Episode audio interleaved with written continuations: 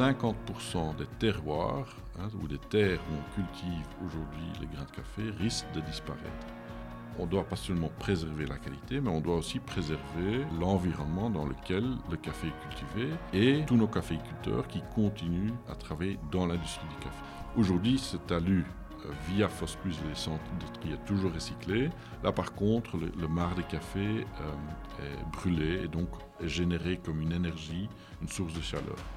Euh, enfin, un tiers et deux tiers est toujours aussi euh, transformé en biogaz. Et si votre business pouvait changer le monde?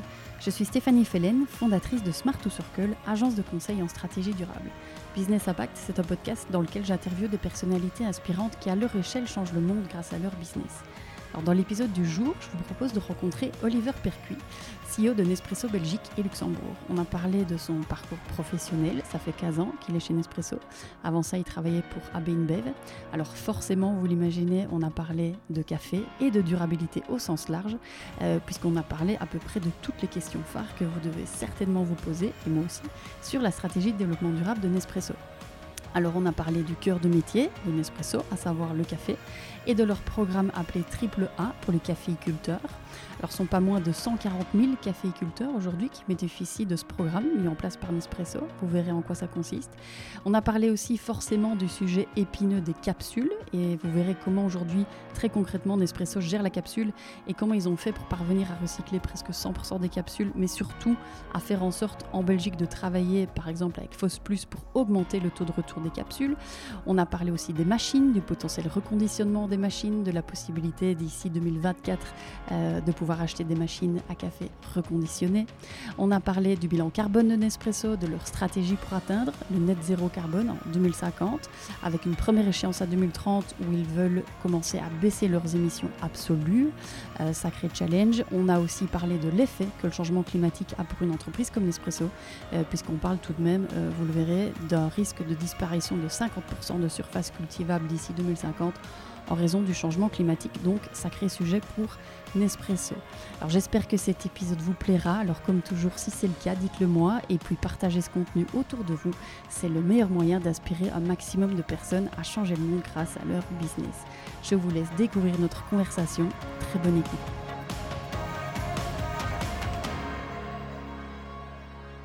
Oliver, bonjour. Bonjour Stéphanie. Bienvenue sur le podcast. Merci. Je suis contente de te retrouver euh, aujourd'hui. hein. On, on a réussi. hein, parce que comme, Pareil. Je crois que c'est la troisième fois qu'on essaie de se voir. On a réussi. Mhm. Euh, donc Oliver, je, je te propose de, de commencer par une question euh, bah, toute simple, euh, qui est celle de te présenter. Dis-nous qui es-tu? Qui es-tu? Que fais-tu? Vaste question. Ah ben, je suis un enfant des années 70, euh, sans préciser. Euh, euh, je suis né à Leuven, euh, je suis flamand d'origine. Je suis l'aîné de quatre enfants, dans une famille qui n'était pas riche, mais qui avait tout le confort nécessaire, et deux parents pédagogues qui nous ont donné en fait tout l'espace et la liber- liberté de se développer. Et moi surtout, je, je m'épanouis dans le sport, dans les scouts, où euh, très vite j'ai compris que j'étais surtout un meneur d'hommes ou de femmes. À l'époque, c'était surtout des hommes, comme tout était encore bien séparé en Flandre. Euh, j'ai appris le français euh, à une un âge euh, assez bas parce que j'ai rencontré ma future femme à 16 ans qui était francophone. Et donc c'est comme ça que j'ai appris à, à parler le français euh, plus ou moins correctement. c'est Euh, correct. et depuis, lors, j'ai évolué vers père euh, de trois enfants qui sont entre-temps ados. Euh, on a voyagé dans le monde, on a habité longtemps à l'étranger, on a habité en Suisse, en Autriche, euh, ce qui nous a enrichi notre vie, avec des enfants qui sont aujourd'hui multilingues, qui sont, partis, étudier un peu dans le monde entier. Et je suis retourné en Belgique en 2019. Après, malheureusement, euh, la disparition de mon épouse et donc la mère de mes enfants, euh, on a dû se réinventer en tant que famille et donc on est revenu en Belgique en 2019 pour être plus proche de la famille et pour euh, rester plus à la maison parce que je voyageais pas mal. Voilà un peu. Et aujourd'hui, je dirige Nespresso Belgique-Luxembourg. Euh, on est 220 collaborateurs et donc en fait notre rôle c'est de promouvoir euh, la consommation euh, de Nespresso euh, dans ces deux pays, à la fois dans, à la maison mais aussi dans les, dans les bureaux. Ok. Tu as fait toute ta carrière chez Nespresso? Non, non, non, non, non. Tu as fait quoi comme étude? Bah justement, beaucoup de gens hein, me posent la question qu'est-ce que tu as fait comme études Non, j'ai pas d'MBA, non, j'ai j'ai pas fait d'études. Comment ça? Non, non, non. au bout de deux ans à l'université, hein, à 18 ans, jeune garçon, souvent on ne sait pas très bien quoi faire j'ai commencé l'économie. Mes parents étaient assez durs au niveau des études, donc il fallait réussir pour pouvoir continuer. Et au bout de deux ans, j'ai constaté qu'en fait, euh, ça ne marchait pas trop fort. Et donc, je me suis dit, tiens, je vais aller travailler pour gagner ma vie, pour ensuite commencer à étudier et payer moi-même mes études. Mais ce que j'ai découvert à ce moment-là, c'est que, j'étais hyper heureux à travailler. Et en fait, j'apprenais énormément et très vite en travaillant. Euh, j'ai encore dû faire mon service militaire. J'étais un des derniers miliciens en Belgique.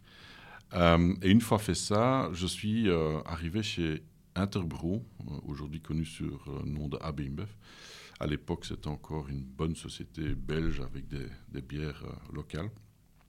Et en fait, je me suis trouvé dans une équipe où j'ai commencé à me développer extrêmement vite.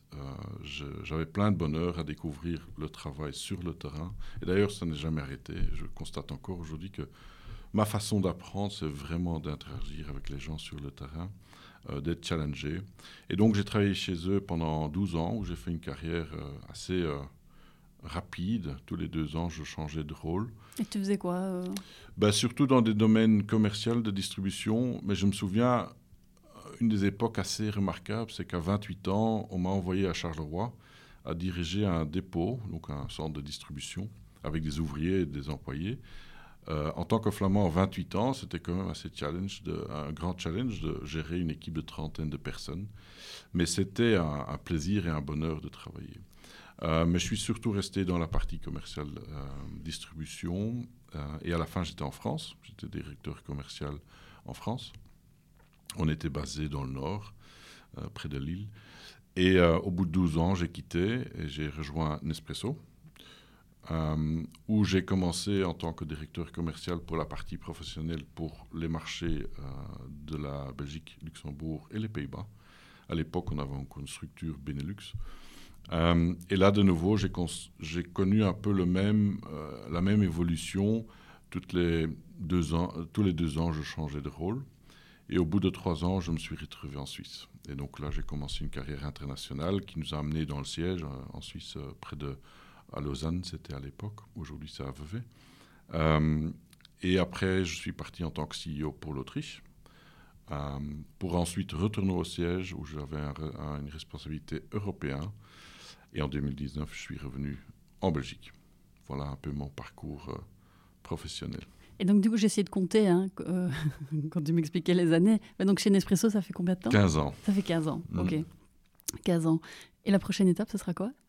Ah, C'est une excellente question. Euh, je me suis toujours dit que euh, la vie internationale m'a toujours plu. Euh, c'est des raisons personnelles qui m'ont fait revenir. Maintenant, les enfants qui sont tous partis de la maison, on, on, fera bien pour le futur.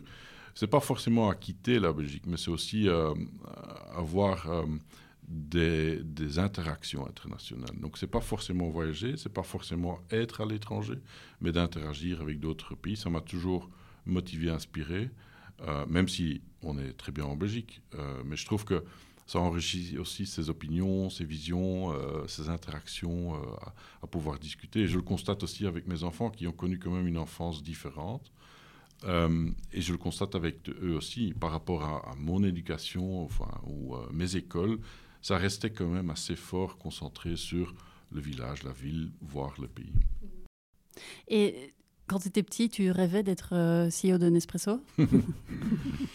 Alors déjà, euh, je suis plus âgé que Nespresso. Euh, non, pas forcément. Oui, c'est vrai. Je, pense que je pense que j'avais pas particulièrement une fonction en tête. par contre, j'ai toujours cru que, en fait, je, je, me plaisais le plus à pouvoir gérer des équipes, m'interagir avec des gens. Quand j'étais scout, j'étais chef de patrouille. Quand je jouais au foot, j'étais capitaine de l'équipe. Donc j'avais toujours quelque chose en moi qui, qui apparemment euh, faisait suivre les gens ou, euh, ou essayer de coordonner certaines choses. Donc j'ai toujours rêvé de ça. en tant que jeune enfant, je, me souviens que j'apprécie beaucoup discuter avec les adultes aussi. Mm. Donc de, vraiment apprendre en discutant. Mais euh, ça ne m'amenait pas à un rêve bien particulier d'être joueur de foot ou, ou pompier. Ou pompier, oui, voilà, exactement. Euh, alors Oliver, on va forcément parler dans ce podcast de tout ce qui touche autour du développement durable. Alors peut-être avant d'aller euh, sur les sujets purement Nespresso, euh, j'ai cru comprendre que tu avais une affinité particulière avec le sujet de la durabilité, mm-hmm. correct mm-hmm. Est-ce que tu te souviens du moment où tu as eu peut-être un déclic, où, où tu t'es dit, oh, ah ouais, ça c'est un sujet, ça, m'intéresse, ça m'interpelle? Je pense qu'il n'y a pas vraiment eu un déclic bien précis. Je pense que c'est plutôt une, connaissance ou une, comment dire, une, quelque chose d'évolutif mm. et de progressif. Euh, il est vrai que en tant que jeune enfant, je me souviens que surtout ma mère était déjà fort occupée à, nous, à nous demander de fermer le robinet pendant qu'on on brossait les dents, de fermer les portes, de euh, on utilisait pas mal de, produits alimentaires dans des emballages euh, d'échange. Euh, et donc, il est vrai, comme tout enfant, sans doute, quand on devient adolescent, on fait plutôt l'inverse de ce que nos parents nous demandent. Ce n'est qu'en tant qu'adulte, j'ai compris qu'en fait, déjà, elle était assez précurseur dans tout le domaine, parce que dans les années 70, ce n'était pas, absolument pas encore très courant de réfléchir euh, à l'utilisation de l'énergie, de l'eau et ainsi de suite. Et ce n'était pas pour des raisons économiques uniquement, c'était aussi vraiment d'une conscience, qu'est-ce qui va nous arriver, euh, qu'est-ce que la planète va nous donner euh, dans les années dans 50 plus tard. Donc déjà, j'ai vu cet exemple, mais moi-même aussi, c'est progressivement, j'ai commencé à comprendre certaines choses, et je pense que notamment en Espresso, où je travaille depuis 15 ans, m'a aidé aussi dans cette, euh, dans cette réflexion, de vraiment dire, et on va en parler après, mhm. mais je pense que ça m'a aidé aussi. Et je pense que c'est quelque chose qu'on commence à, à, réfléchir de plus en plus et on commence à agir aussi en fonction de ça. Bien évidemment, en tant que parent, on se fait aussi des soucis pour euh, nos enfants pour plus tard. Euh, mais un déclic de dire je vois tout à coup la lumière, non, ça, ça n'a pas eu lieu. Mhm. Et euh, chez, euh, par curiosité, chez InBev, c'était un sujet à ce moment-là Ils en parlaient euh, Parce qu'on est quand même. Je pense que oui, je pense que la comparaison entre InBev, bien sûr, ça, c'est une autre époque encore, mais le parallèle qu'il y a en tout cas, c'est ces deux sociétés qui travaillent des produits naturels. Hein, la bière est faite de 80% d'eau. Donc je me souviens, oui, le focus à l'époque chez InBev, c'était l'eau. Comment est-ce qu'on peut réduire la quantité d'eau utilisée pour fabriquer un litre euh, de bière? Mais c'était quand même encore beaucoup moins que euh, quand j'ai rejoint euh, Nespresso, justement parce que le café, l'industrie du café est encore beaucoup plus à risque, je dirais, par le changement climatique par rapport à, la bière où les ingrédients sont peut-être de perception encore beaucoup plus disponibles. Mmh. Alors, bah, si ça te va, on va aller justement dans le, le, sujet euh, mmh. d'Espresso. Alors, euh, je pourrais te poser un milliard de questions, évidemment, sur euh, la durabilité Nespresso. On va discuter après de, de, ton point de vue par rapport, évidemment, sur, au sujet Nespresso tout court, qui, est, qui peut être potentiellement enflammé, j'imagine, à certaines discussions du samedi soir euh, entre les capsules. Oui, mais c'est mal, c'est pas mal. Enfin, tu vois, c'est quand même un sujet. Oui, mais Georges Clounet a dit que. Enfin, tu vois, enfin bon. Euh, alors, première question. Donc, je te dis, quand je faisais un peu mes recherches sur toi, je stalkais, euh, il y avait. je suis tombée sur une interview de toi pour l'écho. je ne sais plus de quand ça date, mais je crois que c'était il n'y a pas très longtemps, peut-être deux ans, quelque chose comme ça, correct euh, Où tu disais que nous devons assumer notre responsabilité sociale. Euh, qu'est-ce que ça veut dire pour toi, euh, cette phrase, cette responsabilité sociale? Qu'est-ce qu'il y a là derrière? Parce que c'est vaste, bien entendu. C'est très vaste, effectivement. Bah, je pense que Nespresso, en 1986, hein, donc on, est né en 1986, on a... Ah, c'est 86 86, oui. C'est mon âge, ça. Ah bah voilà. Mais l'idée, je pense que la conception d'une espresso a duré 10 ans, donc ça c'est quand même une différence. Euh, mais au moment qu'on a lancé Nespresso, en fait, on a révolutionné l'industrie du café parce qu'on a innové avec euh, le café portionné. On était le premier dans le monde. Mais en plus de ça, on a créé une qualité de café qui n'était à l'époque euh, inexistant. Pas de la même façon et de la même facilité. Et troisième innovation, c'était on allait directement chez le client. Donc on ne passait pas à travers une distribution dans les supermarchés. Toujours pas d'ailleurs. Et donc pour nous, on a créé une qualité, mais aussi une expérience client qui n'existait pas. Et pour moi, c'est quelque part une promesse qu'on a commencé à, créer. À l'époque, avec peu de clients, aujourd'hui avec des millions de clients au monde. Et donc déjà, c'est une première responsabilité sociale, c'est vis-à-vis de nos clients. Euh, on, les a quelque part aidés à apprécier un café d'une autre qualité qu'à l'époque. Euh, et donc aujourd'hui, on doit surtout prévenir euh, dans toutes nos actions à ce que demain, nos consommateurs puissent toujours consommer ce café. Deuxièmement, aujourd'hui, on travaille avec 140 000 caféiculteurs, c'est-à-dire que c'est des gens qui ont signé un accord avec nous à cultiver du café d'une certaine façon, qui doivent répondre à certains critères de qualité. Et je dirais, c'est presque notre première responsabilité sociale, c'est à préserver ces caféiculteurs dans l'industrie du café, à pouvoir continuer à nous donner ces grains de café de qualité, mais en même temps que eux aussi, avec leur famille, peuvent en vivre. Euh, une responsabilité sociale ne s'arrête pas à nos clients ni à nos caféiculteurs. Il y a entre-temps nos 14 000 employés. On a aussi une responsabilité vis-à-vis d'eux, je trouve. Euh, et ça, je dirais, c'est dans notre écosystème direct. Mais en dehors de ça, il y a bien évidemment tous nos fournisseurs, il y en a pas mal. Et pour aller plus loin, on est aussi, je pense, dans le rôle qu'on est de dire, nous on est convaincus que le café peut être un force for good. Et en le faisant de la meilleure façon, on va pas seulement préserver cette qualité et cette continuité dans l'industrie du café, mais on va aussi aider à euh, répondre aux challenges qu'on a aujourd'hui dans, le changement climatique beaucoup plus large. Bah, justement, est-ce que tu peux nous éclairer sur euh, les problématiques d'un espresso, contrairement à une bève ou, d'autres, euh, au regard du, changement climatique, du réchauffement climatique, quand on est bah, à la fois fabricant de machines, parce qu'il n'y a pas que le café, il y a aussi les machines. Est-ce que vous avez des défis aussi à ce niveau-là? Quoique il n'y a peut-être pas beaucoup d'électronique dans, les machines espresso, mais euh, il y en a quand même. Il y en a quand même. Hein. Mmh. Euh, donc voilà, est-ce que tu peux nous éclairer sur les gros risques que vous vous identifiez aujourd'hui? Est-ce que dans 10 ans, il n'y a plus de café?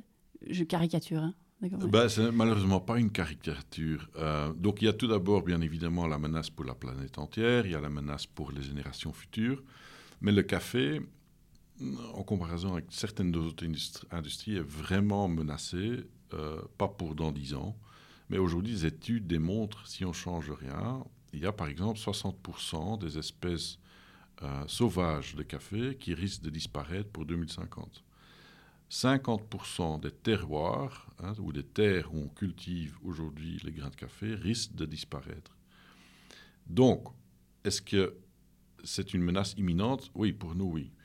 Et c'est assez facile à expliquer euh, aux auditeurs, c'est que aujourd'hui le café est un produit qui est cultivé à une altitude plus ou moins de 1000 mètres dans les pays qui euh, sont aux alentours de l'équateur. Pourquoi? Parce que ça nécessite une certaine humidité et une certaine température.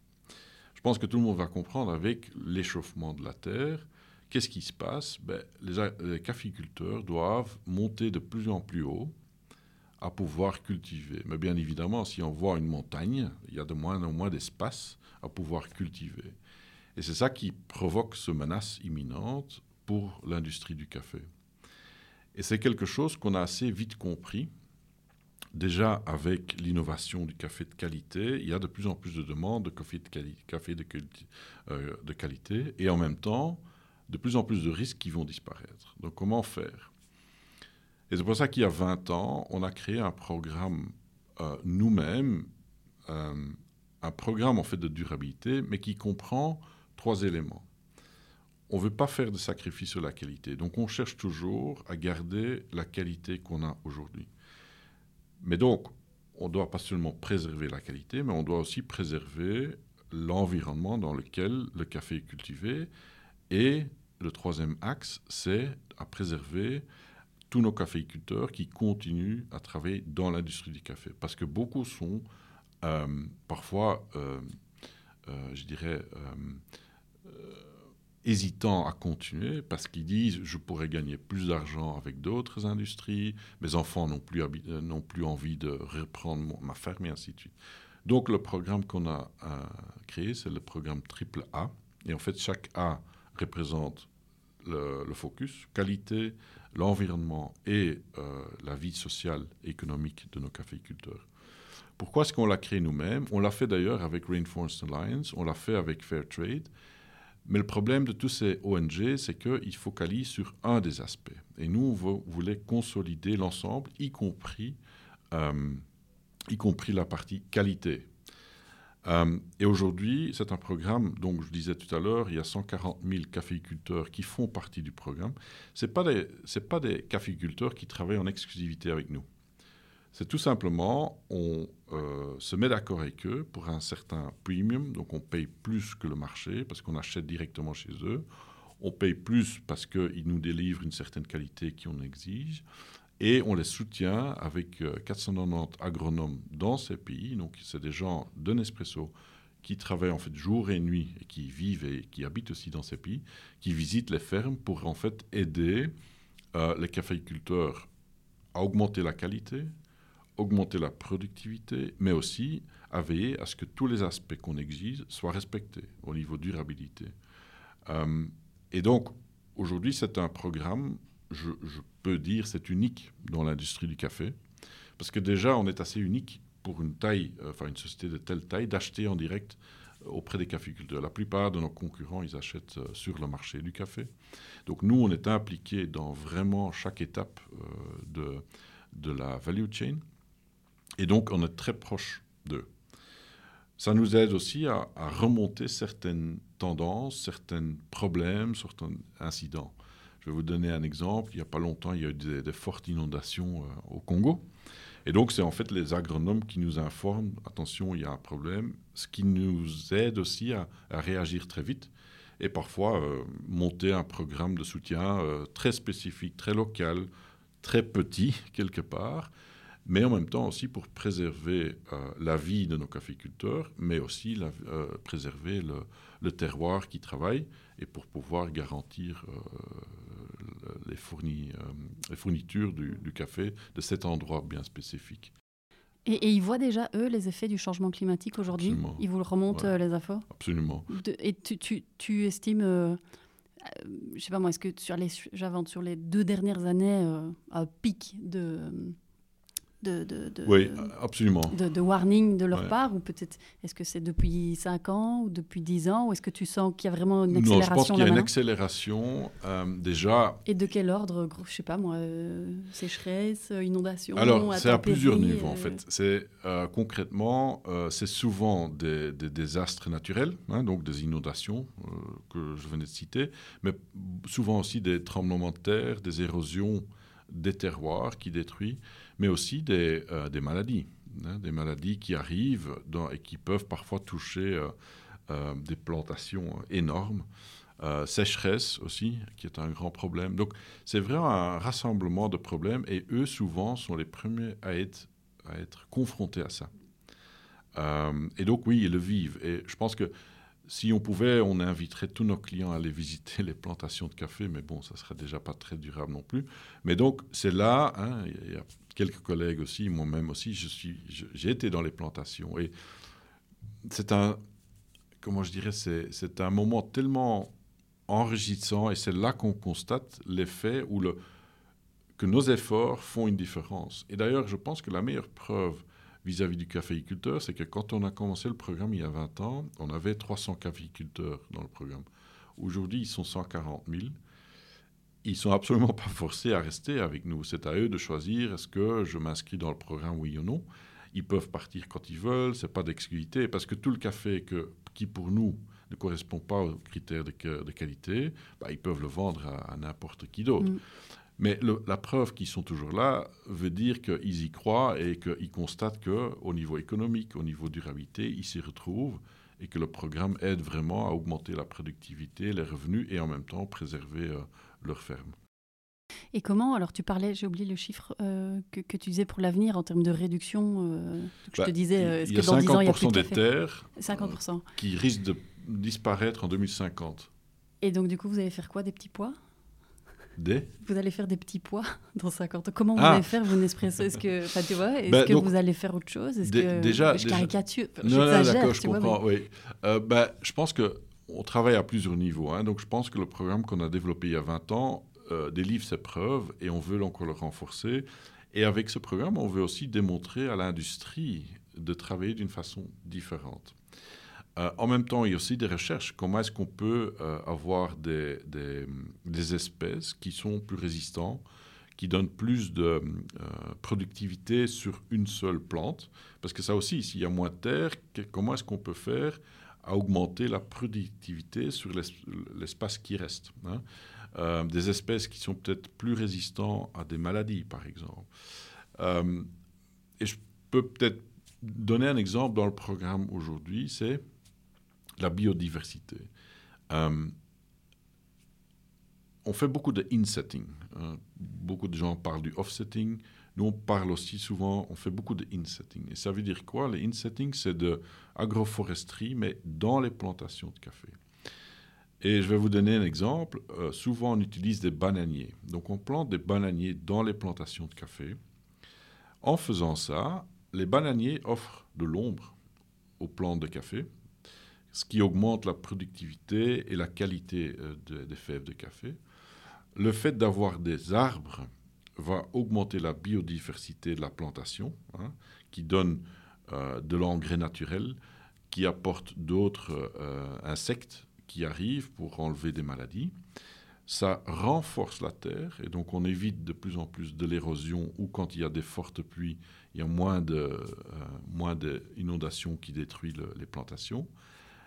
Et en plus, comme il y a des bananiers, ça ramène aussi un revenu supplémentaire pour le caféiculteur. Et donc c'est un bon exemple de comment changer euh, l'écosystème dans une plantation de café. Et ça, c'est juste un exemple comment est-ce qu'on peut fonctionner différemment dans l'industrie. Et qu'est-ce qu'il y a d'autre? Alors, il y a donc ce fameux programme pour les caféiculteurs, c'est le gros programme. Hein.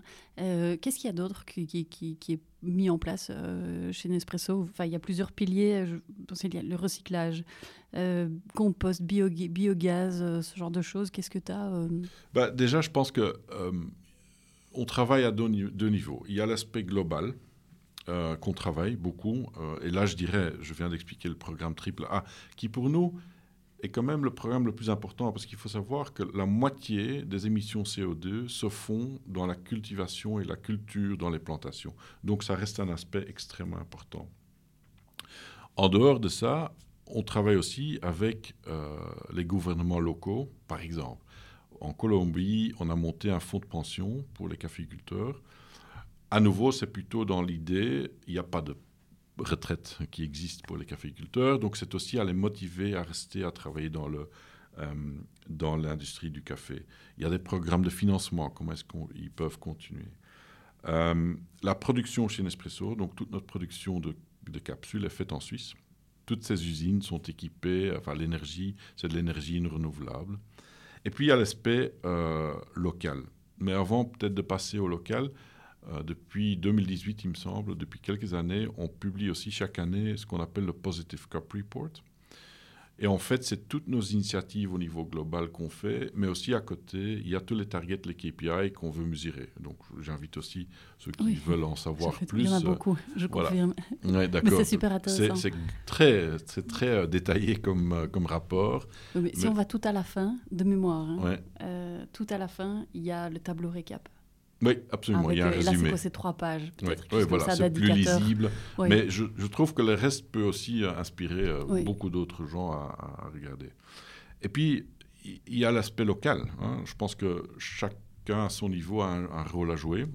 On va peut-être tout à l'heure parler un peu plus du recyclage. C'est un élément. Euh, mais je pense qu'aussi, Nespresso est le premier bureau en Belgique où il n'y a pas de déchets. Donc, en fait, au bureau, nous, on n'a plus de poubelles. Euh, classique. Hein, donc, euh, les poubelles qu'on a, c'est que pour euh, recycler. Donc ça veut dire aussi qu'on n'a pas de déchets. Donc Zero Waste Office. Vous êtes combien en Belgique? On est 220, ah dont 120 qui sont euh, dans les bureaux, parce qu'il y a une centaine de nos collègues qui travaillent dans nos boutiques, hein, qui sont repartis euh, en Belgique euh, et au Luxembourg. Localement, ce qu'on cherche aussi, non seulement nous, comment est-ce qu'on nous on peut changer notre façon de travailler, comme le hybrid working, on a notre notre politique de mobilité verte qu'on a instaurée. Donc les gens aujourd'hui n'ont pas toujours, enfin ils ont soit une possibilité d'une voiture société électrique, mais ils peuvent aussi choisir pour un budget de mobilité, ils peuvent aussi choisir pour un budget net, donc du cash, qui stimule les gens aussi à réfléchir différemment. Mais aussi avec nos fournisseurs, qui sont quand même assez importants dans notre écosystème. Je vais vous donner un exemple. Dans le choix des fournisseurs, l'aspect de durabilité est presque, je dirais, la dimension ou le critère décision le plus important. Euh, il y a deux ans, on a fait un, appel d'offres pour avoir un nouveau fournisseur pour vous livrer notre café chez vous à la maison. Et on a choisi Bipost. Euh, et une des raisons les plus importantes pour, lesquelles, pour laquelle on a choisi Bipost, c'est que avec eux, on a réfléchi comment est-ce qu'on peut, euh, ce qu'on appelle le, last mile, comment est-ce qu'on peut le rendre plus vert. Et Bipost a comme ambition, dans cinq ans, je pense, avoir un, pick-up point, donc un point d'enlèvement, à 500 mètres de chaque résident en Belgique. Qui veut dire que, idée, parce que, bon, bien évidemment, nous, ce qu'on voudrait aussi, c'est que demain, on livre plus à chaque maison. Aujourd'hui, c'est toujours ce qui est demandé par le consommateur, mais nous, on essaie aussi d'incentiviser les gens à ce qu'ils choisissent le pick-up point. Le fait que de l'avoir à 500 mètres ouvre la possibilité à la majorité des gens à pouvoir aller à pied ou à vélo. tu mets au supermarché, gère tout le monde au supermarché. Ça. Et donc c'est une des raisons. Hein. Euh, on a instauré aussi euh, du bike delivery. Donc aujourd'hui, vous pouvez choisir euh, aussi d'être livré à vélo, en tout cas dans quelques, quelques villes en Belgique. Donc ça, c'est des initiatives locales qui doivent aussi contribuer dans notre programme de durabilité. Mm. Alors, je voudrais aller sur le sujet épineux des capsules. Mhm. Euh, il faut qu'on en parle, hein, des capsules. Euh, alors, avant d'aller sur ma question, toi, euh, comment tu vis ce sujet des capsules? Est-ce que, genre, est-ce que ça t'agace quand des gens, je sais pas moi, des gens autour de toi disent oui, mais on veut les capsules Nespresso, franchement Ou est-ce que tu te dis, oh, comment toi tu vis le, truc, le, non, le fait, sujet de, pour moi, la capsule C'est un, sacré sujet. Hein, c'est un cadeau, je dirais, quand les gens commencent à parler. C'est un cadeau. Je dois dire qu'il y a 15 ans, quand j'ai rejoint Nespresso, quand il y avait des fêtes de famille ou des rencontres entre amis, on parlait de cloner. Depuis, euh, je dirais, 5, 6, 7 ans, on parle des capsules.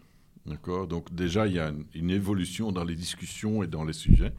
Mais c'est un cadeau, pourquoi? Parce que ça reste effectivement, je dirais, un de nos challenges c'est de pouvoir en parler. Parce qu'il y a cette perception, ou, oui, cette intuition, oui, mais les capsules, c'est mauvais. Alors, déjà, il faut peut-être euh, que je reviens euh, à l'origine d'un espresso. C'est que euh, l'innovation, ça a été de dire, dans les capsules en alu, c'est la seule possibilité à garder le café au frais jusqu'au moment qu'on utilise la capsule. Pourquoi? Parce que euh, la fabrication est faite dans une usine où le café est exposé à quasi aucun moment à la lumière ou l'air. Et une fois dans la capsule, euh, le café est complètement euh, protégé contre la lumière, l'humidité et, l'air. Donc ce n'est qu'au moment qu'on utilise la capsule que tout, va se, tous les arômes vont se libérer. Et il faut savoir qu'il y a 980 arômes dans, du café. Et donc, on peut en perdre une fois qu'on ouvre un sac, par exemple, de grains, ben, on va commencer à perdre. Donc, ça, c'est la raison pour laquelle on utilise de l'alu, pour garantir cette qualité en tasse. Et en plus, l'aluminium est un produit qui est euh, recyclable à l'infini. Et c'est juste, je me permets, c'est depuis 86 les capsules? Oui. Depuis le tout début? Oui, oui, ça n'a jamais changé. Depuis 86, Nespresso a lancé. Pas dit ça, moi. Ben, je dirais que. J'ai pas l'impression. Tu vois, je suis né en 86. Oui. J'ai l'impression que les Nespresso sont arrivés dans les foyers plus tard. Alors, les parents n'avaient pas de Nespresso. ouais, alors déjà, déjà, il faut savoir qu'en Belgique, on a commencé en 93, hein, donc c'est déjà 7 Ah, ans voilà, plus tard. ça doit être pour ok ça. Donc on a commencé en 93, et 93, c'était le tout début. Euh, à l'époque, Oui, il a fallu le temps de pénétrer Voilà. le marché, etc. Ok, ça va, ça fait plus sens pour moi parce Ouais. que je me dis, dans 86, les capsules, Mm. pour, dans ma tête, c'est plutôt, je sais pas, euh, Non, non, non, donc 95, en 2000, 93, quoi. on était en Belgique, et je dirais, Ok. pour- bon, le produit, ça a pris du temps à être connu, ça a pris du temps. C'est vrai que George Clooney a, a aidé là-dedans, hein, il est venu en 2006, Ouais, et donc ça donnait un coup d'accélération, les boutiques aussi. Plus clair pour moi. Ouais. Merci. Je Non, non, pas parenthèse, mais, mais non, mais c'est important parce que beaucoup de gens pensent que Senseo était, existait avant Nespresso, ce qui n'est pas le cas. Mm. Mm. Donc déjà, c'est quelque chose que peu de gens sachent. Mais donc c'est depuis le début. La grande différence, c'est qu'à l'époque, il y avait quatre variétés. Aujourd'hui, on en a une centaine. Mais ça n'a pas changé en termes de concept et d'idées Mm. et aussi de conviction. C'est peut-être encore plus important. Donc cette conviction a été de- depuis le début. Euh, alors, en 2011, en Belgique, on a créé notre système de recyclage. Euh, et d'ailleurs, dans tous les autres pays, euh, il y a un, système assez similaire qui existe. hein. Aujourd'hui, dans, le- monde entier, on a une capacité de recyclage qui est à 95%. Euh, et quand on a lancé en 2011, bien évidemment, ça a pris du temps à faire connaître que les gens pouvaient nous rendre les capsules pour être recyclées. On, était, on a toujours été plus ou moins les seuls à avoir un système de recyclage proprement dit. Les concurrents ne l'ont jamais eu. Mais en parallèle, on s'est toujours dit comment est-ce qu'on peut augmenter le taux de recyclage? Comment est-ce qu'on peut rendre la vie aux consommateurs encore plus facile? Parce que c'est vrai, dans notre système, c'est assez facile. hein, il fallait le rendre dans les boutiques ou bien simplement le mettre devant la porte et qu'au moment que vous avez une livraison, c'était enlevé. Mais encore, il y avait des gens qui ne le faisaient pas. Donc on a Oui, tu veux dire plutôt le taux de retour. le taux de retour. Parce que le taux de recyclage, tu Il est à combien 100% une fois que 90 donc, on a une capacité en Belgique de 100%. Dans le monde entier, on est à autour des 90% de capacité. capacité. Capacité Et pourquoi pas de- ça Alors, il y a certains pays où parfois, on est aujourd'hui, on opère dans 82 pays. Il n'y a pas toujours dans chaque pays déjà des Ah, ok, ok, ok. infrastructures pour pouvoir. Ok, ok, je vois. Mais on parle vraiment des derniers pourcents. euh, mais en Belgique, on l'a depuis euh, des années qu'on a la capacité Ouais. à recycler 100%. Oui, c'est plutôt le taux de retour, faire en sorte que les gens n'ont pas leurs capsules dans leur poubelle. C'est ça. C'est ça. Et c'est ça qui, pour nous, on disait, notre responsabilité reste quand même à informer, à communiquer et à rendre la vie encore plus facile. Euh, et on a commencé à discuter avec FOS Plus il y a plus ou moins dix ans. Donc ça date d'il y a longtemps. Euh, ça nous a pris dix ans avant d'arriver à un accord hein, qu'on a conclu fin de l'année passée pour pouvoir accéder au sac bleu. hein. Donc en Belgique, depuis le 1er janvier 2023, les consommateurs peuvent mettre non seulement les capsules Nespresso, non seulement les, les capsules en alu, mais toutes capsules, ils peuvent les mettre dans le sac bleu. Ou avant, il n'y avait que Nespresso qui faisait la collecte et le recyclage. Aujourd'hui, toute la catégorie peut, peut être jetée dans le sac bleu. Et c'est à l'initiative de Nespresso. Pourquoi? Parce que justement, comme je disais, on voulait rendre la vie plus facile aux consommateurs. Le sac bleu, il a trouvé sa place dans presque tous les foyers en Belgique. C'est connu, c'est un peu sacré de dire le sac bleu, je fais quelque chose de bien. Mm. Pourquoi ça, ça a duré autant d'années pour accéder au sac bleu? C'est que déjà, le FOS Plus, ça a été monté par l'industrie et ils ont reçu un mandat de tous les gouvernements qu'on connaît en Belgique, on en connaît quand même beaucoup. Euh, ils ont donné un mandat à FOS Plus à récupérer les emballages. Alors déjà, il faut savoir que la capsule n'est pas considérée comme un emballage, c'est considéré comme un produit alimentaire parce qu'il y a toujours du café dedans. Donc déjà, il fallait que tous les parlements soient d'accord à donner une exception et un genre de, de- comment on dit ça, un genre de oui, exception au contrat qu'ils ont avec euh. un avenant, voilà. Ça, c'était une chose. Deuxième chose, nous, on a invité tous nos concurrents à nous rejoindre. On était les seuls, on s'est dit, autant travailler sur l'ensemble de l'industrie. Et donc, on a invité, et aujourd'hui, on est trois, en fait, à financer, parce que c'est nous qui finançons euh, la collecte et le recyclage. On est, à- on est trois à financer, à savoir Nestlé, euh, GDI et Nespresso. Et on invite d'ailleurs toujours les autres à, à- à se rejoindre. Mais en fait, on, on finance toute la collecte pour toutes les capsules, peu importe de la marque. parce que ça serait quand même compliqué aux consommateurs à comprendre. Nespresso, oui, mais pas les autres. Enfin, donc, aujourd'hui, donc, euh, et ça, c'était un deuxième euh, élément. Et le troisième élément, c'est qu'il fallait équiper tous les centres de tri à pouvoir euh, séparer les capsules des autres déchets.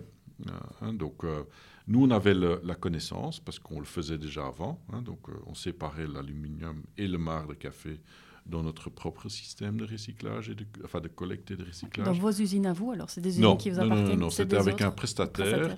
Sauf que là, c'était que des capsules. Donc les capsules étaient collectionnées, c'était relativement facile à recycler. Tandis qu'ici, il y a une étape supplémentaire, c'est qu'il faut sortir les capsules du sac bleu euh, et les séparer des canettes de, de, boissons et ainsi de suite. Hein. Il y a cinq centres de tri et donc il fallait équiper les cinq centres de tri de système à pouvoir euh, sortir les capsules et ensuite les, les recycler. Et est-ce que vous, ce qui est fait après, donc c'est trié, j'ai du marc de café, j'ai de l'alu, mm. euh, c'est exactement, qu'est-ce qui est fait après? Donc, mm. tant dans les centres de recyclage que chez vous, que les vôtres. Est-ce que c'est 100% Non, je crois que vous faites d'autres choses. Euh, ça, ça, ne fait pas, ça ne refait pas que des capsules. Non, ça non, refait d'autres choses.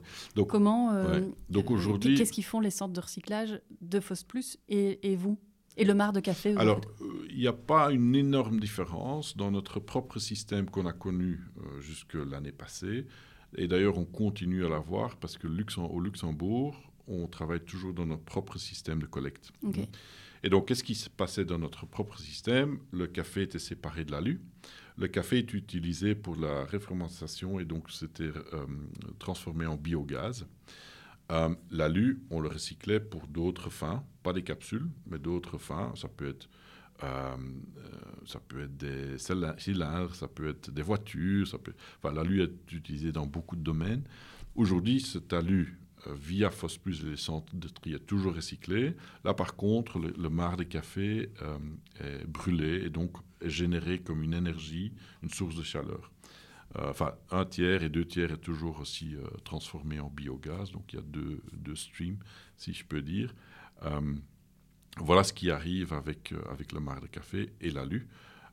nos capsules sont aussi fabriquées sur base de l'alu recyclé. Mais il nous faut. Pas celui-là. Mais pas forcément celui-là. Pourquoi? Parce que nos capsules ont besoin d'une certaine qualité d'alu, d'accord?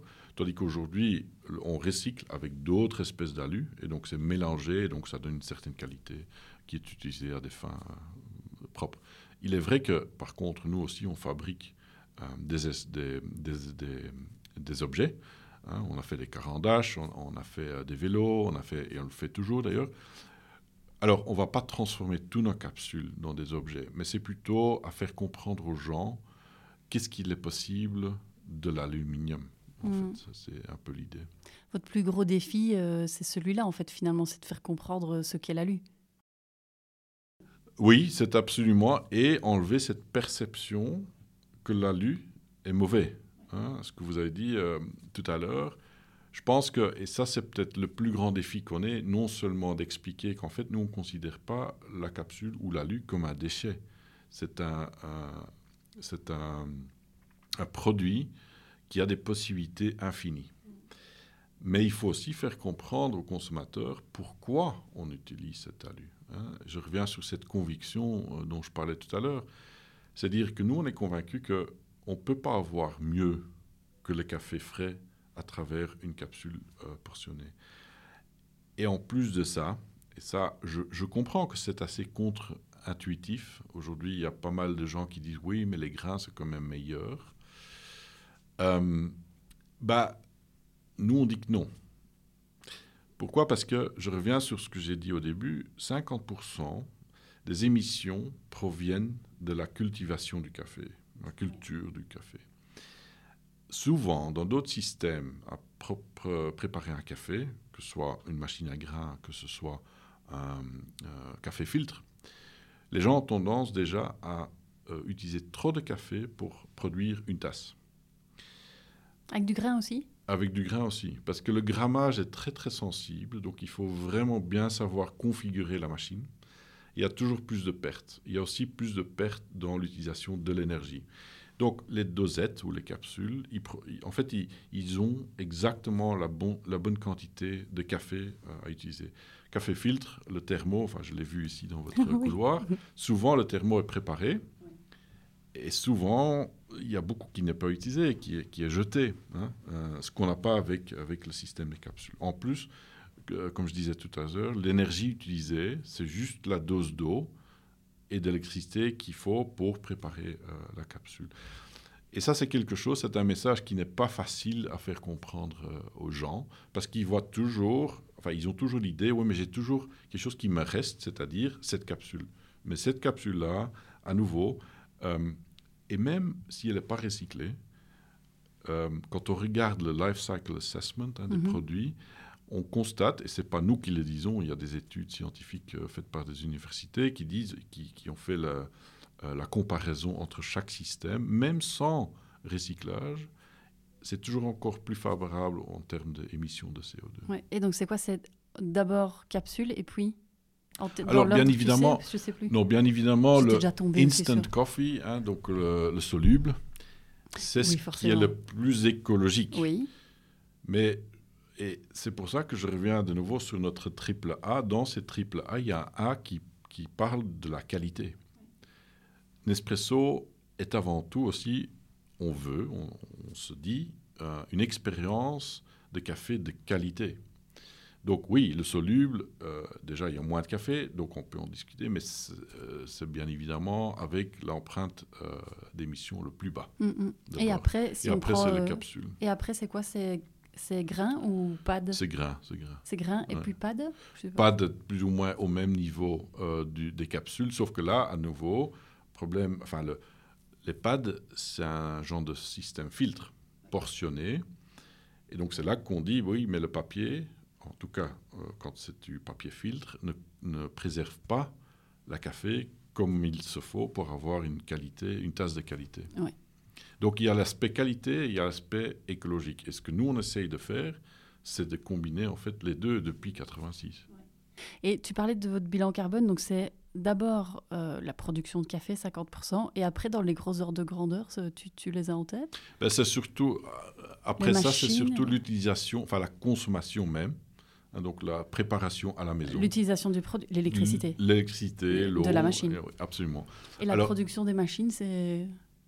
Oui, je vais en revenir peut-être dans le, le bilan. euh, beaucoup de gens pensent aussi que le, le transport hein, coûte pas mal d'émissions, mais en fait, c'est un pourcentage euh, très très faible. Je confirme aussi dans tous les bilans carbone qu'on fait, le fret, Ouais. c'est jamais énorme. Mais en plus, c'est peut-être intéressant aussi à savoir pour, euh, pour la Belgique, c'est que euh, comme on produit tout en Suisse, presque tout notre café arrive par bateau en, à Anvers. Ah oui, tu m'as dit votre, toutes vos capsules sont faites en Suisse. Oui. Donc tout le café arrive en Suisse. Tout le café arrive en Suisse et presque tout notre café arrive à Anvers. Donc les- le café vert hein, euh, arrive par bateau du monde entier à Anvers, ensuite est mis sur le train et part en train euh, en Suisse pour être produit en capsule et puis redistribué dans les marchés en train en Europe en tout cas. Euh, et donc, pour les machines, euh, bien évidemment, ça c'est aussi un aspect extrêmement important à, à côté de toute la cultivation. Mais oui, justement, alors j'en arrive à ma prochaine question. Justement, côté machine, est-ce qu'il y a des actions concrètes? Et alors peut-être avant ça, euh, dans le bilan carbone, tu as euh, en tête, grosso modo, l'impact de la fabrication des machines? Parce qu'il faut du métal, il faut du plastique, il faut... euh, euh, il y a quoi dans une machine? Il y a Non, par un cœur, tout je- petit peu d'électronique. euh, Non, c'est relativement faible, sauf que on fait déjà tellement d'efforts dans la cultivation de café Mm. que nous, ce qu'on voit, enfin, ce qu'on nous on considère comme encore du progrès qu'on peut faire, c'est justement dans la partie euh, euh, machine. Ben oui, c'est ça. Alors, ben justement, je voyais euh, dans votre euh, rapport, Target 2025, 10% des machines vendues sont d'occasion. C'est juste? C'est juste à ce que je Ouais, veux dire. absolument. Euh, je suis en train de me dire, tiens, est-ce que c'est... Non, j'ai pas inventé, c'est juste. Vous- en êtes où? Ah. Est-ce que c'est déjà en place? Non, déjà, euh, enfin, donc on n'y est pas encore. Euh, mais je dirais les machines, il y a plusieurs aspects qu'il faut prendre en considération. C'est vrai qu'on vend des milliers et des milliers de machines par an. J'imagine. Euh, alors, on utilise surtout du plastique. Quand on utilise du plastique, c'est du plastique recyclé. L'utilisation du plastique dépend fortement d'une machine à l'autre. Il y en a qui ont plus de plastique, d'autres ont plus d'inox ou d'alu. avec les, trucs pour le lait, tout ça. Absolument. Donc ça dépend un peu de, chaque type de, machine. Euh, deuxième chose, il faut savoir que depuis longtemps, dans nos emballages des machines, et d'ailleurs dans nos accessoires aussi, il n'y a, pas de, a pas de plastique. Donc tous nos emballages sont faits en carton depuis des années.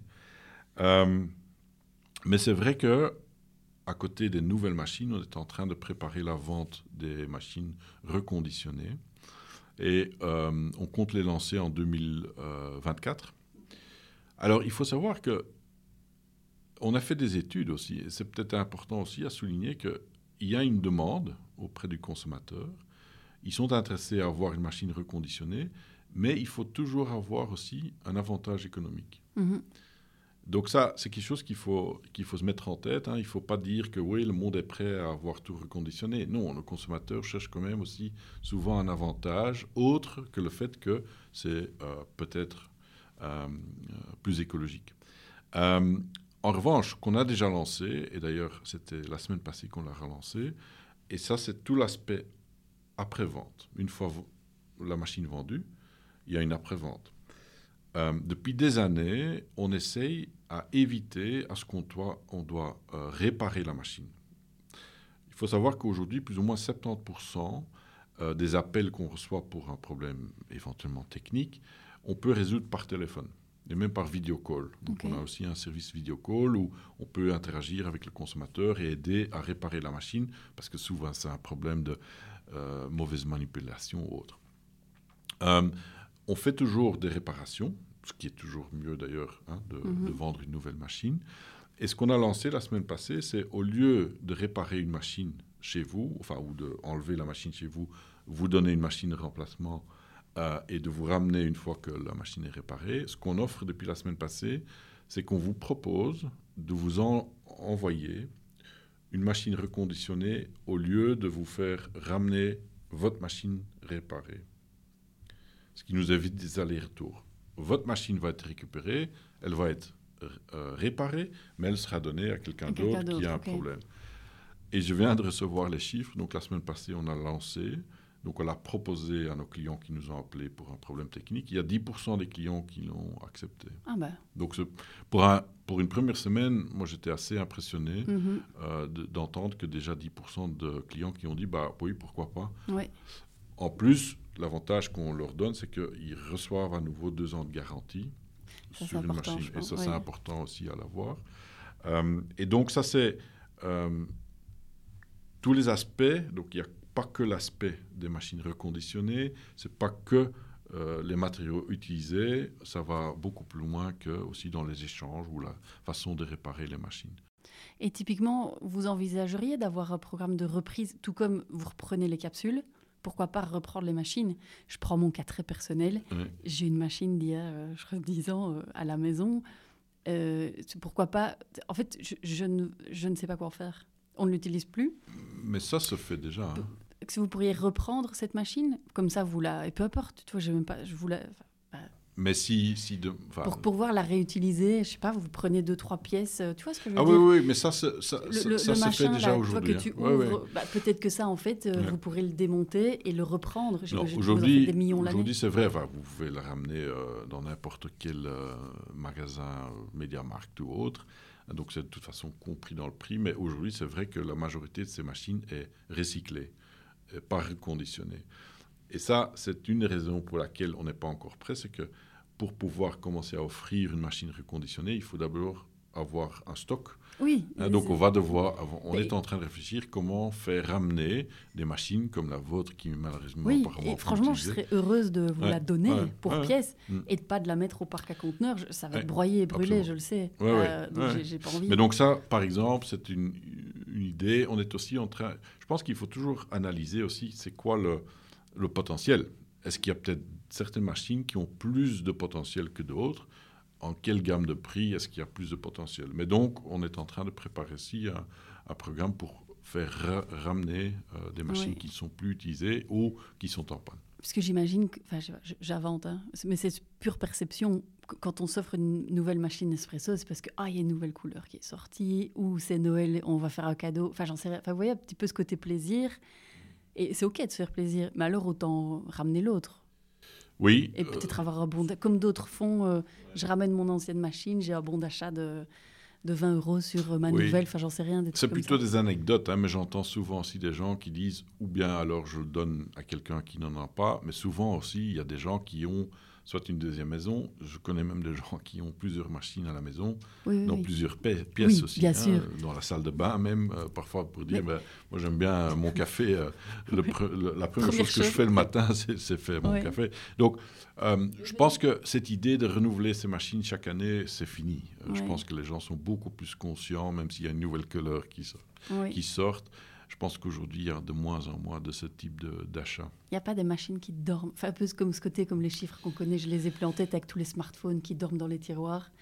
Je me dis, est-ce qu'il y aurait des, des centaines de machines qui dorment Bah, dans je les pense que, on- maisons mais je pense que euh, regardons nous-mêmes hein, combien de machines on n'a pas à la maison qui sont Ouais. peu ou pas utilisées. Donc j'imagine c'est pareil pour les machines Nespresso parfois.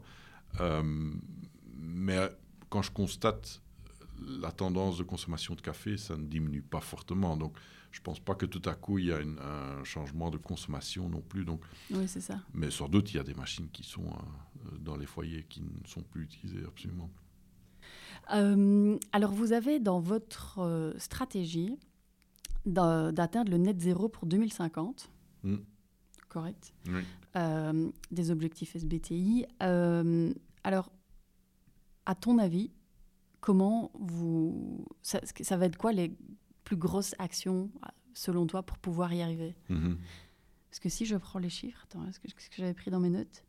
Euh, tadadam, 2 millions de tonnes de CO2 pour le scope 3.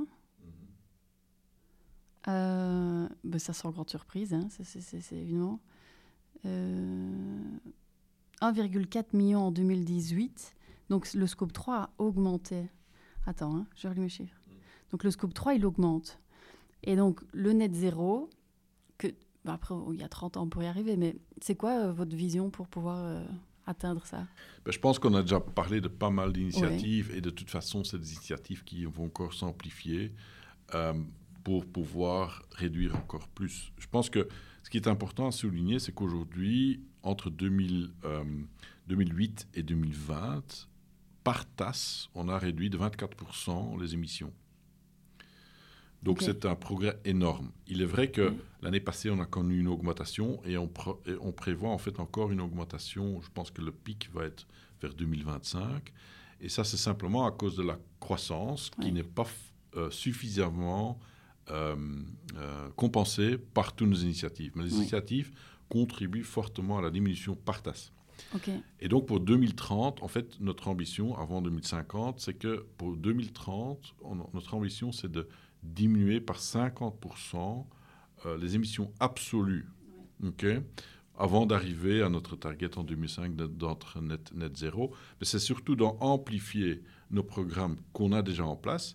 Et en plus, localement, comme j'ai expliqué, il y a plein d'initiatives qu'on est en train de prendre aussi pour réduire encore euh, plus des, des émissions de CO2 qui vont aider, notamment le programme des machines. hein, euh, ça va Ah aider oui. aussi. Ça, ça, ça, c'est relativement récent et nouveau. On, on vient de lancer ça. On a aussi euh, d'autres initiatives qui vont venir. Qui, qui, qui- qui- on, on travaille en fait sans cesse l'innovation, mais notre innovation est toujours axée sur la durabilité. Et je pense que c'est simplement parce que je vous ai expliqué tout au début, euh, notre industrie est en danger. Donc on a tout intérêt à, à réussir à nos ambitions. A toujours être là en 2050. Oui, oui Et tous absolument. passer à boire Ben, du thé. oui, Enfin, oui, absolument, euh, Même absolument. problème pour le thé. Ouais. hein, mais... Oui. Euh, alors Oliver, est-ce qu'il y a euh, un, un événement ou un fait ou quelque chose euh, auquel tu t'attendais pas du tout, qui s'est passé depuis que tu es CEO euh, de Nespresso, où tu te dis, avec le recul, bah ça alors Hmm. Je pense que euh, j'ai peut-être sous-estimé en quel point, en tant qu'organisation, pas seulement moi, mais bon, bien évidemment, on est quelque part, on est l'organisation, mais d'avoir un impact sur la société. C'est de, de motiver l'ensemble de l'organisation, justement dans les, dans les domaines de durabilité, à faire comprendre, on a besoin de, de changer notre façon de travailler si on veut encore avoir un business en, 2050. Mais à travers l'organisation, de, de, cultiver ce message dans tous nos réseaux familiales, nos amis. Et donc, on peut faire une différence. Je mmh. pense vraiment qu'on peut, avec nos 220 collaborateurs, faire une différence. Euh, je vais donner aussi quelques exemples. On essaie aussi de d'acter dans la société proche. Par exemple, on a tous, à nouveau, c'est, on a besoin de tous les talents dans les sociétés. Hein. Il y a de moins en moins de, disponibilité des ressources humaines. Donc, comment est-ce qu'on peut faire en sorte que les gens qui sont peut-être plus loin de nos profils classiques, comment est-ce qu'on peut les intégrer hein? On est par exemple euh, on est sponsor de Youth Start, qui est une ASBL pour les gens en NEET. Donc, c'est des jeunes qui sont not in education, um, training and employment. Donc, des jeunes, pour des raisons X ou Y, sont tombés un peu à côté de la société. Comment est-ce qu'on peut les ramener? Euh, on, a, on travaille avec Diversicom pour pouvoir ramener des gens au sein de, notre, de nos équipes qui ont euh, des talents, forcément, mais qui en même temps ont plus difficile dans la vie. Donc, on travaille aussi vraiment euh, comment est-ce qu'on peut aider les talents qui sont peut-être un peu plus loin de notre business, comment est-ce qu'on peut les intégrer? On donne par exemple aussi euh, à tous nos collaborateurs une journée de, volunteering pour pouvoir aider euh, la communauté à, avoir des ressources qu'ils n'ont peut-être pas. donc, avoir un impact, pour moi, c'est quelque chose qui, qui, qui vraiment j'ai sous-estimé. Mmh. Et la deuxième chose, c'est peut-être assez évident, c'est toute la période Covid. Mais pas forcément que la période même, hein, parce que bon, il fallait se réinventer, il fallait voir comment est-ce qu'on gère un business à distance. Euh, notre business a bien performé parce que bon, tout le monde était à la maison, consommait du café, ils avaient tous plus de fonds pour pouvoir accéder. On a un système online qui fonctionne, donc pour nous, c'était pas vraiment un problème. Mais je pense aussi à la période après, parce que le monde a changé. Euh, les clients, ils se comportent différemment vis-à-vis de, nos employés dans les boutiques. Euh, on, a, on travaille tous en hybride. Même avant, on avait déjà un peu la politique de travailler à la maison. Ben, aujourd'hui, c'est dans les mœurs. Donc, comment est-ce qu'on gère une équipe aujourd'hui par rapport à il y a cinq ans? Euh, Donc, Covid, la période même, mais aussi après. Donc je pense que ça aussi, je ne l'avais pas attendu. Personne ne l'avait euh, vu Non, non mais aussi les conséquences. Je pense que c'est quelque chose de tout à fait, euh, oui, qu'on n'imaginait pas. Et toi, Oliver, euh, qu'est-ce qui t'obsède aujourd'hui? Ben, Au quotidien. Oui, je, je, vois deux choses. Hein, quand je regarde la vie professionnelle, Nespresso est une, est une société de café de qualité, mais aussi d'expérience. Et si on peut faire une différence aujourd'hui dans ce domaine, c'est justement cette expérience. Et donc, une des obsessions que j'ai, c'est euh, d'évoluer vers un Customer Obsessed Organization. Donc, c'est que vraiment chaque collaborateur réfléchit quand on fait quelque chose, c'est quoi l'impact pour le consommateur. On a créé euh, une, une, personne qui s'appelle Olivia, et Olivia, c'est... C'est notre persona. Euh. C'est notre personne lambda, client, qui est présent dans nos réunions. Donc, on a vraiment fait un personnage en carton qui est assis euh, dans nos, réunions. On aurait pu l'apprendre. On aurait pu l'apprendre, effectivement. Mais c'est vraiment pour que chaque équipe réfléchisse, mais qu'est-ce qu'Olivia trouverait de ça? Mm-hmm. hein, Parce que souvent, on a tendance dans les sociétés à faire des choses d'une façon efficace ou de, on tient compte de toutes les barrières qu'on peut imaginer. Non, c'est plutôt réfléchir qu'est-ce qu'Olivia? Donc ça, c'est le premier élément. Que, comment est-ce qu'on est-ce qu'on peut vraiment devenir customer? Ça ne veut pas dire qu'il faut donner au client tout ce que le client exige, mais se réaliser comment est-ce que je peux rendre la vie plus facile, agréable, comment est-ce que je peux faire mon client qui, qui, qui, sort de mon magasin, de nos boutiques on les appelle, de dire oh, qu'est-ce que je suis content d'avoir mm. été chez Nespresso. Ça, c'est un peu l'idée de Customer Obsession. Et le deuxième, deuxième aspect, c'est tout ce qu'on vient de discuter. C'est comment est-ce qu'on peut rendre le, café est un... On est convaincu que c'est un force for good. On peut rendre le monde plus beau avec le café. Et c'est de réfléchir dans l'organisation, en tant qu'individu, qu'est-ce que moi je peux faire tous les jours à construire dans cette démarche. Ouais, c'est une anecdote. Hein, il y a six mois, j'ai rendu ma voiture société. Pourquoi j'ai fait ça? Parce que, de un, pour m'obliger, moi, à réfléchir chaque fois que je fais un déplacement, comment je vais le faire? On sait que les voitures société en Belgique, c'est un peu sacré. Mais le problème d'une voiture société, c'est qu'aujourd'hui, il y a peu de gens qui réfléchissent comment je vais me déplacer. Pourquoi? Parce que ça ne coûte pas plus cher de faire 10 000 ou 100 000 km avec une voiture société. Je l'ai fait aussi pour mes enfants, de dire, écoute, non, il n'y a, pas des voitures devant la porte à chaque fois qu'on veut se déplacer. Mais c'est aussi pour donner l'exemple à l'organisation, de dire, OK, comment est-ce qu'on peut faire C'est un détail, mais c'est aussi de réfléchir comment je peux, moi, contribuer à chaque fois euh, à changer des choses. Euh, est-ce que tu es optimiste? Donc, j'ai deux, trois questions sur un petit peu euh, ta vision du monde pour le futur. Si tu sors ta boule de cristal, est-ce que, euh, par rapport aux enjeux climatiques, est-ce que tu es optimiste pour le futur? Oui, je, le suis, euh, mais pour un peu nuancer, ce qui m'inquiète aujourd'hui, c'est sans doute parfois encore la manque d'urgence que je constate chez, dans, certaines sociétés, certains individus. Euh, je pense que le, grand challenge, c'est là. Comment est-ce qu'on peut faire en sorte que tout le monde ait le même sense of urgency? Je pense que la majorité du monde a compris qu'il faut agir. Euh, pas tous, mais une partie. Je pense que beaucoup d'entreprises l'ont compris aussi. Mais est-ce que le sense of urgency est toujours là? Je pense que ça, euh, c'est plus une crainte aujourd'hui que. Mais oui, je reste optimiste. Euh, et je reviens sur ce que je disais tout à l'heure. Je pense qu'on a aussi, en tant que dirigeant, une responsabilité vis-à-vis de non seulement nos collaborateurs, mais aussi vis-à-vis de nos clients. Mm. Euh, pourquoi est-ce qu'on met tellement d'efforts dans ce sac bleu? Bah, Justement parce qu'on veut rendre la vie plus facile. Mais en faisant ça, on va aussi rendre plus conscients nos collaborateurs. Hein. Le, le, fait de parler de la lue, ça demande du temps. Mais je pense que ça, c'est notre responsabilité aussi. Donc je, je, suis optimiste et en même temps, je sais que ça demande de l'énergie, mais c'est une énergie qu'il faut avoir pour le faire. Et si tu avais une baguette magique là tout de suite, je te la donne, t'en fais quoi? Ben, Je pense que ça, c'est justement ça. C'est de, euh, je pense que c'est de, de faire comprendre aux gens cette sense of urgency, mm. cette, cette, idée d'urgence euh, qu'il faut vraiment agir. Euh, il ne faut, pas il faut plus attendre 10 ans. Ce n'est pas dans 10 ans qu'il faut agir. C'est maintenant. Euh, Oliver, une dernière question avant de te poser mes deux dernières questions que je pose toujours. Euh, il faudrait quoi? On en a parlé beaucoup, mais s'il y avait une chose pour révolutionner le secteur du café, le rendre le plus durable possible, tu ferais quoi? Si, tu devais faire une seule chose euh, je, pense que c'est la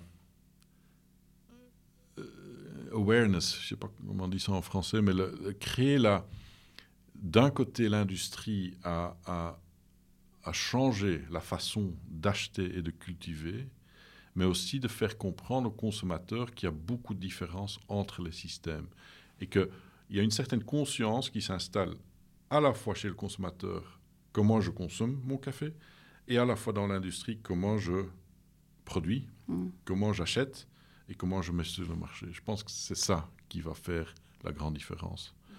Euh, on n'est pas parfait, hein. euh, je pense que, mais on peut, on est une grosse une grosse société, hein. on est quand même assez grand, on est connu, donc on a un rôle à jouer. On est devenu B Corp en 2022. Ah oui, c'est euh, juste. Et c'est quelque chose qui, en fait, pour moi, B Corp, c'est à la fois une sorte de reconnaissance pour tout le travail qu'on a fait. C'est un effort qu'on a dû faire pour y répondre, mais c'est aussi pour le futur un engagement que tu prends, que tu t'engages aussi à t'améliorer et je dirais, peut-être, ça peut être une source d'inspiration pour les autres aussi à dire, tiens, les valeurs que Bicor prétend, même si on n'est pas Bicor, mais en tout cas que les valeurs derrière soient compris et, utilisées. Donc je pense que c'est ça, c'est rendre conscient toute l'industrie, du caféiculteur jusqu'au consommateur, comment consommer et mettre sur le marché le, café. Mmh. Oui, c'est vrai que si vous, vous êtes, eh, genre, vous êtes parfait, imaginons, vous êtes parfait, irréprochable, il y a tous les autres. Et encore, vous ne l'êtes pas. Mais non, on ne l'est pas. Non, mais il y a tous les autres. Oui, euh, absolument. absolument. Dis-moi, Oliver, qu'est-ce qui fait notre ami Georges? Ce beau Georges. Bah, euh, ce que beaucoup de gens ne savent pas, déjà, il est, il est ambassadeur de la marque depuis 2006, donc ça fait 17 ans, ce qui est assez rare pour, pour quelqu'un d'être ambassadeur pour une marque. Mais ce que beaucoup de gens ne savent pas, il fait beaucoup plus que juste euh, être à la télévision euh, en faisant du, pub. C'est que il est un de nos membres dans le Nespresso Advisory Board euh, qu'on a créé en 2014. Hein. Donc, dans ce board, il figure des gens de Rainforest Alliance, Fair Trade International et lui aussi, parmi d'autres. et en fait, un des éléments qui nous a apporté à un certain moment, c'est que George a été assez euh, activiste pour le Soudan. Et le Soudan, c'est un pays en guerre depuis des années. Euh, à travers sa femme, je crois, non? Non, non, non, non, c'était même avant qu'il était marié. Ah, Et donc, euh, il fut un temps, en 2013, je pense que la guerre, à l'époque, s'est terminée. Ils se sont séparés entre le Sud et le Nord. Mais il faut savoir que le Soudan, c'est vraiment un peu dans le dans le berceau du mm. café, à côté de l'Éthiopie. Euh, et il, nous a demandé, challengé, de dire est-ce que vous pouvez faire quelque chose pour ce pays qui est complètement détruit? Et en fait, on s'est dit bah, en fait, oui, on pourrait aller regarder dans les, terroirs originaux de, café est-ce qu'on peut recommencer l'industrie du café? Et donc, on a commencé à investir, mais il fallait tout faire. Il n'y avait plus de route, il n'y avait plus d'eau. Donc, on a amené tout.